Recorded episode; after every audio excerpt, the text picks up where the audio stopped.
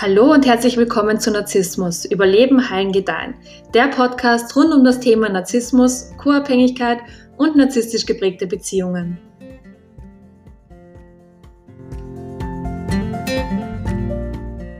Hi, schön, dass du wieder mit dabei bist. Diese Woche möchte ich über emotionale Bedürftigkeit sprechen. Emotionale Bedürftigkeit ist nämlich für wirklich jeden Menschen sehr, sehr anstrengend.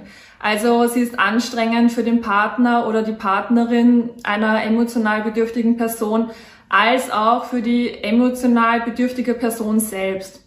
Und ich möchte dir in diesem Video Anzeichen geben, die eine emotional bedürftige Person ausmachen und du kannst dann im Anschluss selbst deine eigenen Verhaltensweisen mit den Verhaltensweisen einer emotional bedürftigen Person abgleichen und schauen, ob du an deinem Verhalten vielleicht ein bisschen was ändern solltest.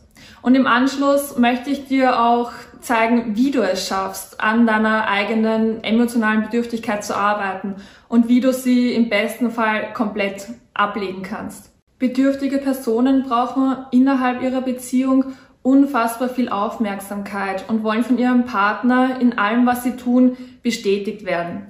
Sie brauchen auch unfassbar viele Komplimente, weil sie sich andernfalls von ihrem Partner nicht geliebt fühlen. Und sie möchten auch ständig mit ihrem Partner in Kontakt stehen. Also sei das jetzt über Textnachrichten auf allen möglichen Kanälen oder halt wirklich physisch. Also emotional bedürftige Personen würden wirklich am liebsten rund um die Uhr mit ihrem Partner zusammen sein. Und wenn emotional bedürftige Personen gerade auf der Arbeit sind oder eine Vorlesung an der Uni haben, dann können sie sich oft gar nicht gut konzentrieren, weil sie immer an ihren Partner denken und was der jetzt gerade macht. Und sie denken daran, dass sie so schnell wie möglich wieder zu ihrem Partner wollen, um mit dem etwas zu unternehmen. Es dreht sich also wirklich alles immer nur um ihren Partner und um ihre Beziehung. Bedürftige Menschen sind sehr eifersüchtig und fühlen sich schnell bedroht und innerlich sehr unsicher, wenn ihr Partner etwas alleine unternehmen möchte oder wenn er etwas mit Freunden unternehmen möchte. Und natürlich ist es schön, etwas mit dem Partner zu unternehmen, weil wir diesen Menschen ja wirklich sehr gerne mögen, sonst wären wir ja wahrscheinlich nicht mit ihm zusammen. Aber wenn du deine komplette Identität aufgibst, also wenn du deine eigenen Hobbys aufgibst oder deine Lebensziele und sich wirklich alles nur noch um deinen Partner und eure Beziehung dreht, dann ist das leider überhaupt nicht gesund und dann leidest du eventuell an Liebessucht. Ob du aus einer starken Bedürftigkeit heraus handelst, kannst du auch schon in einer frühen Phase des Datings herausfinden. Also wenn du dein neues Date wirklich extrem stalkst. Also wenn du weißt, was ja die Ex-Freundin oder der Ex-Freund, mit dem dein Date vor zehn Jahren zusammen war, heute macht und wie ihr Urgroßvater heißt, dann handelst du wirklich aus einer starken Bedürftigkeit heraus. Viel gesünder wäre es, wenn wir unser Date über einen längeren Zeitraum hinweg in real life kennenlernen und einfach herausfinden, wer dieser Mensch ist. Bedürftige Personen schreiben auch permanent Textnachrichten, also wirklich in jeder Sekunde eigentlich. Sie fühlen sich sehr unsicher, wenn die Kommunikation mal für ein paar Stunden abreißt. Also mit dieser Unsicherheit in sich können sie überhaupt nicht umgehen. Und bedürftige Personen möchten die Beziehung auch am liebsten so schnell wie möglich in trockene Tücher legen. Also Sie wollen sofort ein Commitment haben, weil sie mit dieser unsicheren Zeit, die man halt eben zwischen ersten Date und richtig committeter Beziehung hat, nicht umgehen können. Bedürftige Menschen denken, dass sie diesen inneren Mangel und diese innere Leere nicht mehr spüren müssen, sobald irgendjemand zum Beispiel ich liebe dich zu ihnen sagt oder sobald irgendjemand sie heiraten möchte oder mit ihnen zusammenziehen möchte oder mit ihnen Kinder bekommen möchte. Bedürftige Menschen denken auch, dass sie nie wieder verlassen werden und deshalb nie wieder diesen inneren Mangel spüren müssen, sobald sie in einer committeden Beziehung sind. Aber die Realität sieht halt einfach so aus, dass du immer verlassen werden kannst. Also selbst wenn du ja verliebt, verlobt, verheiratet bist oder wenn du mit diesem Menschen Kinder hast oder ihr ein gemeinsames Haus gebaut habt. Also Menschen können sich wirklich zu jeder Zeit von anderen Menschen trennen. Sie können sich scheiden lassen oder sich am Nordpol absetzen lassen und einfach nie wieder zurückkommen. So etwas wie hundertprozentige Sicherheit gibt es einfach nicht. Wenn du also denkst, dass dein Leben irgendwie langweilig, frustrierend, traurig oder sonst irgendwie nicht schön wäre, wenn dein Partner nicht da ist, dann läuft in deinem Leben irgendetwas falsch. Weil es ist zwar natürlich schön, mit dem Partner neue, schöne, spannende, aufregende Sachen zu erleben, aber wenn du das alles brauchst, weil du ansonsten gar nicht weißt, was du mit dir selbst anfangen kannst, dann ist das einfach nicht gesund. Gesunde Beziehungen leben nämlich aus einer gesunden Balance aus Nähe und Distanz, weil wir brauchen die Nähe, um Intimität aufzubauen. Wir brauchen aber auch die Distanz, um unseren Partner mal vermissen zu können und um uns daran zu erinnern, was wir an ihm oder ihr haben. Und da ich aber weiß, dass viele von euch in sehr ungesunden Beziehungen stecken oder gesteckt haben, möchte ich eine kleine Differenzierung anbringen.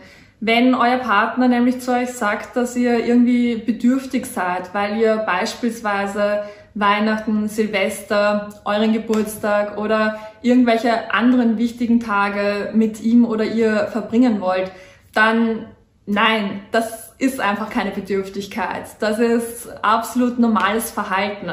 Und wenn euch euer Partner das nicht geben kann oder nicht geben will, dann bedeutet das eher, dass er oder sie absolut keinen Effort in euch stecken möchte, weil er oder sie nicht sonderlich stark an euch und eurem Glück interessiert ist. Wenn wir aber all unsere Zeit wirklich nur noch ausschließlich mit unserem Partner verbringen wollen, unsere Hobbys auf Eis legen, unsere Freunde mehr als nur vernachlässigen, wenn wir unsere Lebensziele, unsere beruflichen Ziele komplett aus den Augen verlieren, dann verlieren wir früher oder später auch unsere eigene Identität. Also dann wissen wir nicht mehr, was uns gut tut, also welche Situationen uns gut tun und welche Situationen uns nicht gut tun. Wir wissen dann auch nicht mehr, was wir brauchen, um uns im Leben gut zu fühlen oder so etwas wie Aufregung zu empfinden. Wir verlieren einfach wirklich den Menschen, der wir halt einfach sind. Wir wissen dann einfach nicht mehr, wer wir sind, weil sich wirklich alles nur noch um unseren Partner und um unsere Beziehung dreht und wir mit unserem Partner oder mit unserer Partnerin zu einer Einheit verschmelzen wollen. Oft wird dieser Wunsch nach Verschmelzung als die Vereinigung von Soulmates oder Twin Flames bezeichnet. Und die Idee dahinter ist, dass es halt eben einen Soulmate oder einen Twin Flame gibt, der dich vervollständigt aber niemand vervollständigt dich. Also das musst du wirklich selbst machen. Du musst durch dich schon vollständig und ganz sein. Ich bin zwar nicht der Meinung, dass man komplett vollständig und ganz sein muss und man erst dann eine Beziehung eingehen kann. Also dieser Meinung bin ich nicht. Aber ich bin der Meinung, dass man wissen muss, dass der Partner, der in dein Leben kommt, obwohl du noch nicht vollständig bist, nicht dafür verantwortlich ist, dass du jetzt vollständig wirst. Also auch wenn du dann mit dieser Person in einer Beziehung bist, liegt es in deiner Verantwortung, dich jeden Tag so weiterzuentwickeln, bis du irgendwann mal ein Gefühl von Vollständigkeit hast. Wenn du aber denkst, dass du einen Soulmate oder einen Twin Flame brauchst, um dich vollständig zu fühlen, weil du nur dann vollständig sein kannst, dann ist es natürlich auch sehr, sehr schwer, sich von dieser Person auch wieder zu trennen, sollte sich herausstellen, dass sie dich sehr missbräuchlich behandelt. Und genau deshalb musst du dir unabhängig von irgendeiner anderen Person eine eigene Identität aufbauen. Also du musst wissen, wie du dich in unterschiedlichen Situationen fühlst und was du über unterschiedliche Situationen denkst. Und du musst wissen, was du im Leben brauchst, um eine selbstbewusste und glückliche Person zu sein. Und du musst lernen, dir das alles auch selbst geben zu können. Das bedeutet noch lange nicht, dass es sich nicht gut anfühlt, das alles von einem anderen Menschen zu bekommen. Das bedeutet aber, dass du nicht darauf angewiesen bist, es von einem anderen Menschen zu bekommen. Nehmen wir beispielsweise an, dass du riesengroße Lust hast, irgendetwas Neues in deinem Leben zu lernen. Und deshalb gehst du zu deinem Partner und fragst ihn oder sie, ob ihr gemeinsam zu klettern anfangen wollt oder ob ihr gemeinsam einen Schachkurs belegen wollt. Und wenn dein Partner dann aber sagt, dass er darauf absolut keine Lust hat, dann machst du es halt eben trotzdem, weil du halt riesengroße Lust dazu hast und deinen Partner nicht unbedingt brauchst, um das machen zu können. Wenn du das kannst, dann bist du auf gar keinen Fall bedürftig. Dann bist du einfach nur eine Person, die gerne neue Sachen mit seinem Partner ausprobiert, den Partner aber nicht zwingend braucht, um neue Sachen im Leben zu lernen. Ein weiteres Anzeichen ist, dass bedürftige Menschen sehr, sehr viele Komplimente brauchen. Also vielleicht hast du schon mal von dem Begriff Phishing for Compliments gehört.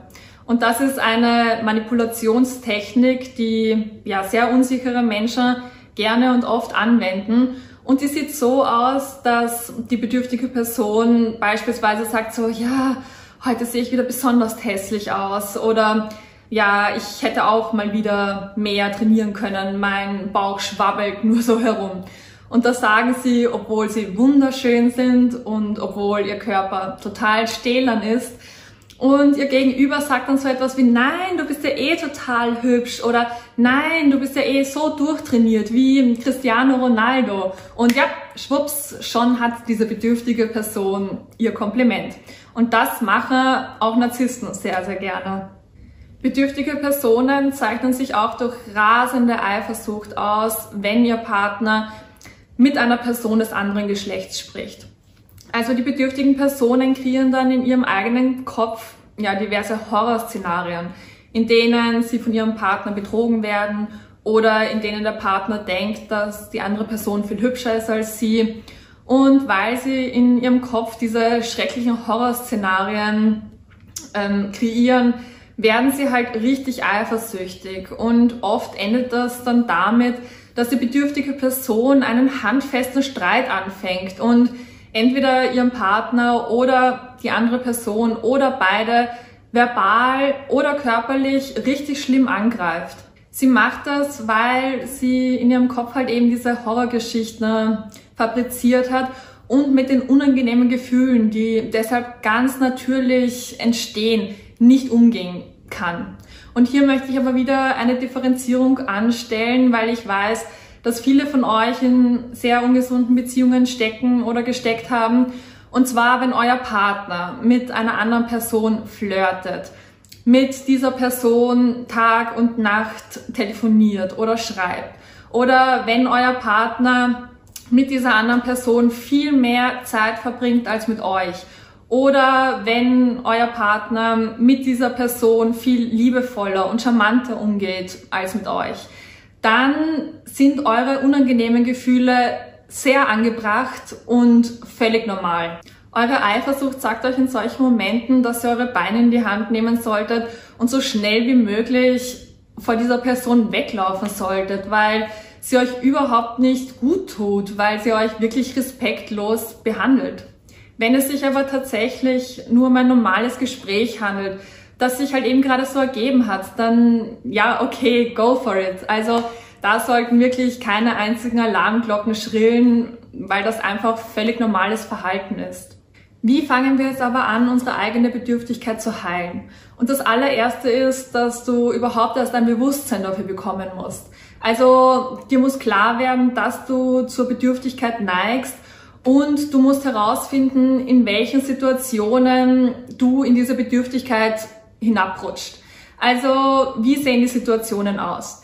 Passiert das, wenn du deinen Partner mal für zwei Tage lang nicht siehst? Oder passiert das, wenn dein Partner gerade super viel Stress auf der Arbeit hat oder eine Klausur ansteht und deshalb nicht so viel Zeit für dich hat? Also finde einfach heraus, in welchen Situationen sich deine innere Leere meldet, die dich dazu zwingt, in eine Bedürftigkeit abzurutschen. Wenn du weißt, in welchen Situationen du den Hang dazu hast, in eine gewisse Art Bedürftigkeit abzurutschen, dann kannst du dich früh genug selbst stoppen und dir gesündere Verhaltensweisen aneignen, um dich selbst aus deiner Bedürftigkeit hinauszuziehen. Weil dein Partner kann einfach nicht immer für dich da sein und Klar kann er dich hin und wieder unterstützen, wenn du deine innere Leere spürst und es dir nicht besonders gut geht. Es ist aber auf gar keinen Fall der Job deines Partners, in jeder Sekunde deines Lebens da zu sein, damit du deine innere Leere nicht spüren kannst. Also die musst du schon selbst besiegen können. Wenn du von deinem Partner verlangst, permanent für dich da zu sein, nur damit du deine eigene innere Leere nicht spüren musst und wenn du deinen Partner eigentlich nur dafür verwendest, um keine unangenehmen Gefühle zu haben und er oder sie irgendwie, ja, dein inneres Loch stopfen muss rund um die Uhr, dann hat das absolut nichts mit Liebe zu tun. Dann nutzt du deinen Partner oder deine Partnerin nur für deine Zwecke aus. Du musst also ein Bewusstsein darüber entwickeln, in welchen Situationen du dir selbst diverse Horrorgeschichten erzählst, in denen du betrogen, vernachlässigt oder irgendwie zurückgewiesen wirst. Und wenn diese Geschichten hochkommen, dann musst du diesen Geschichten mit Logik begegnen. Vielleicht hatte dein Partner gerade nicht so viel Zeit für dich und du merkst, wie diese unangenehme innere Leere in dir hochsteigt, die dir all diese Horrorgeschichten erzählt. Und dann hörst du diesen Horrorgeschichten zu und sagst ihnen dann, dass du aber die letzten drei Tage mit deinem Partner verbracht hast und es eigentlich super schön und lustig war und dein Partner super liebevoll und charmant und aufmerksam zu dir war. Also, dass es eigentlich absolut keinen Grund gibt anzunehmen, dass er oder sie dich jetzt betrügt oder dass er oder sie dich jetzt nicht mehr mag, nur weil er jetzt halt gerade mal wieder viel Stress hat oder halt einfach nur alleine sein will, um, keine Ahnung, Playstation zu spielen. Und sobald deine Logik diese Horrorgeschichten zum Schweigen gebracht hat, machst du auch etwas anderes. Also dann triffst du dich mit Freunden oder dann gehst du spazieren oder dann liest du ein Buch oder nimmst ein langes Bad oder spielst auch Playstation oder machst halt einfach irgendetwas, was dir super viel Spaß macht, egal ob jetzt mit Freunden oder alleine. Das nächste ist, dass du aufhören musst, deinem Partner permanent irgendwelche Textnachrichten zu schicken. Und du musst auch aufhören, komplett auszurasten, wenn dein Partner nicht innerhalb von wenigen Sekunden antwortet. Und hier möchte ich aber wieder eine Differenzierung anstellen, weil ich halt weiß, dass ihr in sehr ungesunden Beziehungen wart oder noch immer in ungesunden Beziehungen ja drinsteckt. Also wenn euer Partner immer Stunden oder Tage braucht oder vielleicht sogar Wochen braucht, um euch zu antworten. Oder wenn Kommunikation generell immer nur dann stattfindet, wenn ihr die Initiative ergreift und ihm oder ihr schreibt, dann handelt es sich um eine sehr ungesunde Person. Oder um eine Person, die einfach nicht genug Interesse an euch hat und es ihr deshalb egal ist, ob sie euch schreibt oder nicht. Und die sich aber irgendwie nicht traut, euch zu sagen, dass das Interesse eigentlich sehr gering ist. Und das ist eigentlich auch sehr ungesundes Verhalten. Also man sollte schon die Stärke in sich haben, um einer Person sagen zu können, dass man jetzt nicht wirklich ein großes Interesse hat, damit diese Person das dann weiß und sich jemanden suchen kann, der halt wirklich Interesse hat. Wenn sich dein Partner aber von zehn Fällen ein bis zwei Mal nicht direkt meldet, sondern erst ein paar Stunden später, dann ist das absolut kein Problem. Also das ist noch lange kein Grund, um komplett auszurasten. Manchmal kann man einfach nicht direkt antworten, weil man in einem Meeting sitzt oder weil man gerade in einer Besprechung ist an der Uni oder so. Also es gibt ja Millionen Gründe, warum man nicht immer sofort antworten kann. Arbeite auch unbedingt an deiner eigenen Selbstsicherheit und an deiner Selbstliebe. Also lerne, mit dir alleine sein zu können. Übe dich in Achtsamkeit und finde heraus, wo deine eigenen inneren Wunden sitzen. Also das ist wirklich so wichtig, wenn du in deiner eigenen Persönlichkeit reifen willst. Fang zum Beispiel an zu meditieren oder mach progressive Muskelentspannung. Das ist wirklich so wichtig und das braucht alles auch wirklich sehr, sehr viel Übung und vor allem Kontinuität. Also mach auf jeden Fall mit all den Sachen auch weiter, auch wenn du in einer Beziehung bist. Also hör nicht einfach mit all den Übungen auf, nur weil du dich jetzt in einer Beziehung befindest. Wenn du eine gesunde Person bist, die sich selbst vervollständigen kann, dann musst du auch keine Angst mehr davor haben, ähm, eine Person kennenzulernen, die nicht gesund ist oder die dir vielleicht nicht so gut tut. Weil sollte sich herausstellen, dass ihr nicht auf demselben Level seid, dann fällt diese Verbindung ganz automatisch wieder auseinander. Und das wird okay für dich sein, weil du einfach weißt, dass du Platz in deinem Leben brauchst, um auf die Person zu treffen, die halt wirklich in dein Leben passt und die auch wirklich auf deinem Level ist. Arbeite also daran, eine unabhängige Person zu sein. Also bau dir einen eigenen Freundeskreis auf. Und das muss nicht bedeuten, dass du jetzt eine Million Freunde haben musst. Zwei bis drei richtig gute Freunde, mit denen du eine richtig tiefe emotionale Verbindung hast, reichen wirklich vollkommen aus. Und unternimm was mit diesen Personen und fahr mit ihnen auf Urlaub. Oder fahr mal alleine auf Urlaub oder verbring mal einen Samstagabend mit dir alleine, selbst wenn du gerade in einer Beziehung bist.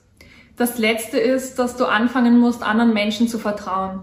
Und ich weiß, wie schwer das ist, anderen Menschen zu vertrauen, wenn man mal auf eine Person gestoßen ist, die einen unfassbar verletzt hat, obwohl sie vorgegeben hat, einen eigentlich zu lieben.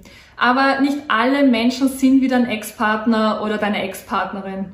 Und sollte dir ein Mensch nach einiger Zeit zeigen, dass du ihm doch nicht vertrauen kannst, weil er dich vielleicht anlügt oder vernachlässigt oder verlässt oder sonst irgendetwas macht, was dich halt eben verletzt, dann vertraue dir selbst. Also das ist auch wirklich das, was ich mir ständig sage. Also ich sage mir, egal was in meinem Leben passiert, ich bin in der Lage, um das durchzustehen. Und das bedeutet zwar noch lange nicht, dass ich nie wieder traurig sein werde oder dass ich nie wieder emotionale Schmerzen erleiden muss. Aber das bedeutet, dass ich weiß, was in solchen Momenten zu tun ist, damit ich am Ende wieder die glückliche Person werde, die ich halt einfach so gerne bin.